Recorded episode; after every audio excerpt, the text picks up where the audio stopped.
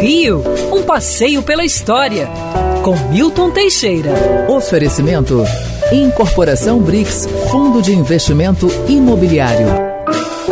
Amigo ouvinte, dia 15 de dezembro de 1907, nascia no Rio de Janeiro, numa família de classe média alta, Oscar de Almeida Niemeyer Soares Filho.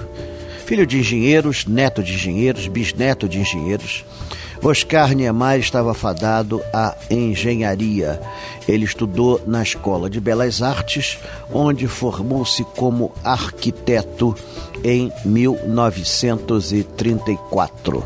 Foi trabalhar no escritório de Lúcio Costa e Grigori Varchavchik, fazendo já obras revolucionárias, como por exemplo a obra do Berço na Lagoa Rodrigo de Freitas, algumas casas, e foi também trabalhar na construção do, do MEC, o palácio, atual Palácio Gustavo Capanema, Ministério da Educação, Cultura e Saúde Pública, o primeiro arranha-céu moderno do mundo. Oscar Niemeyer depois seguiu carreira solo, trabalhou no IFAM, fez obras em Belo Horizonte, fez obras em várias cidades do Brasil, se distinguiu mundialmente e tendo seu apogeu quando foi o arquiteto de Brasília a partir de 1957. Suas obras foram conhecidas no mundo inteiro e admiradas. Perseguido no governo militar, exilou-se antes de que fosse preso. Ele era muito importante para ser preso, né? mas a polícia chateava ele. Então ele fez obras na África, fez obras na França, em vários lugares. O prédio da ONU segue as suas orientações.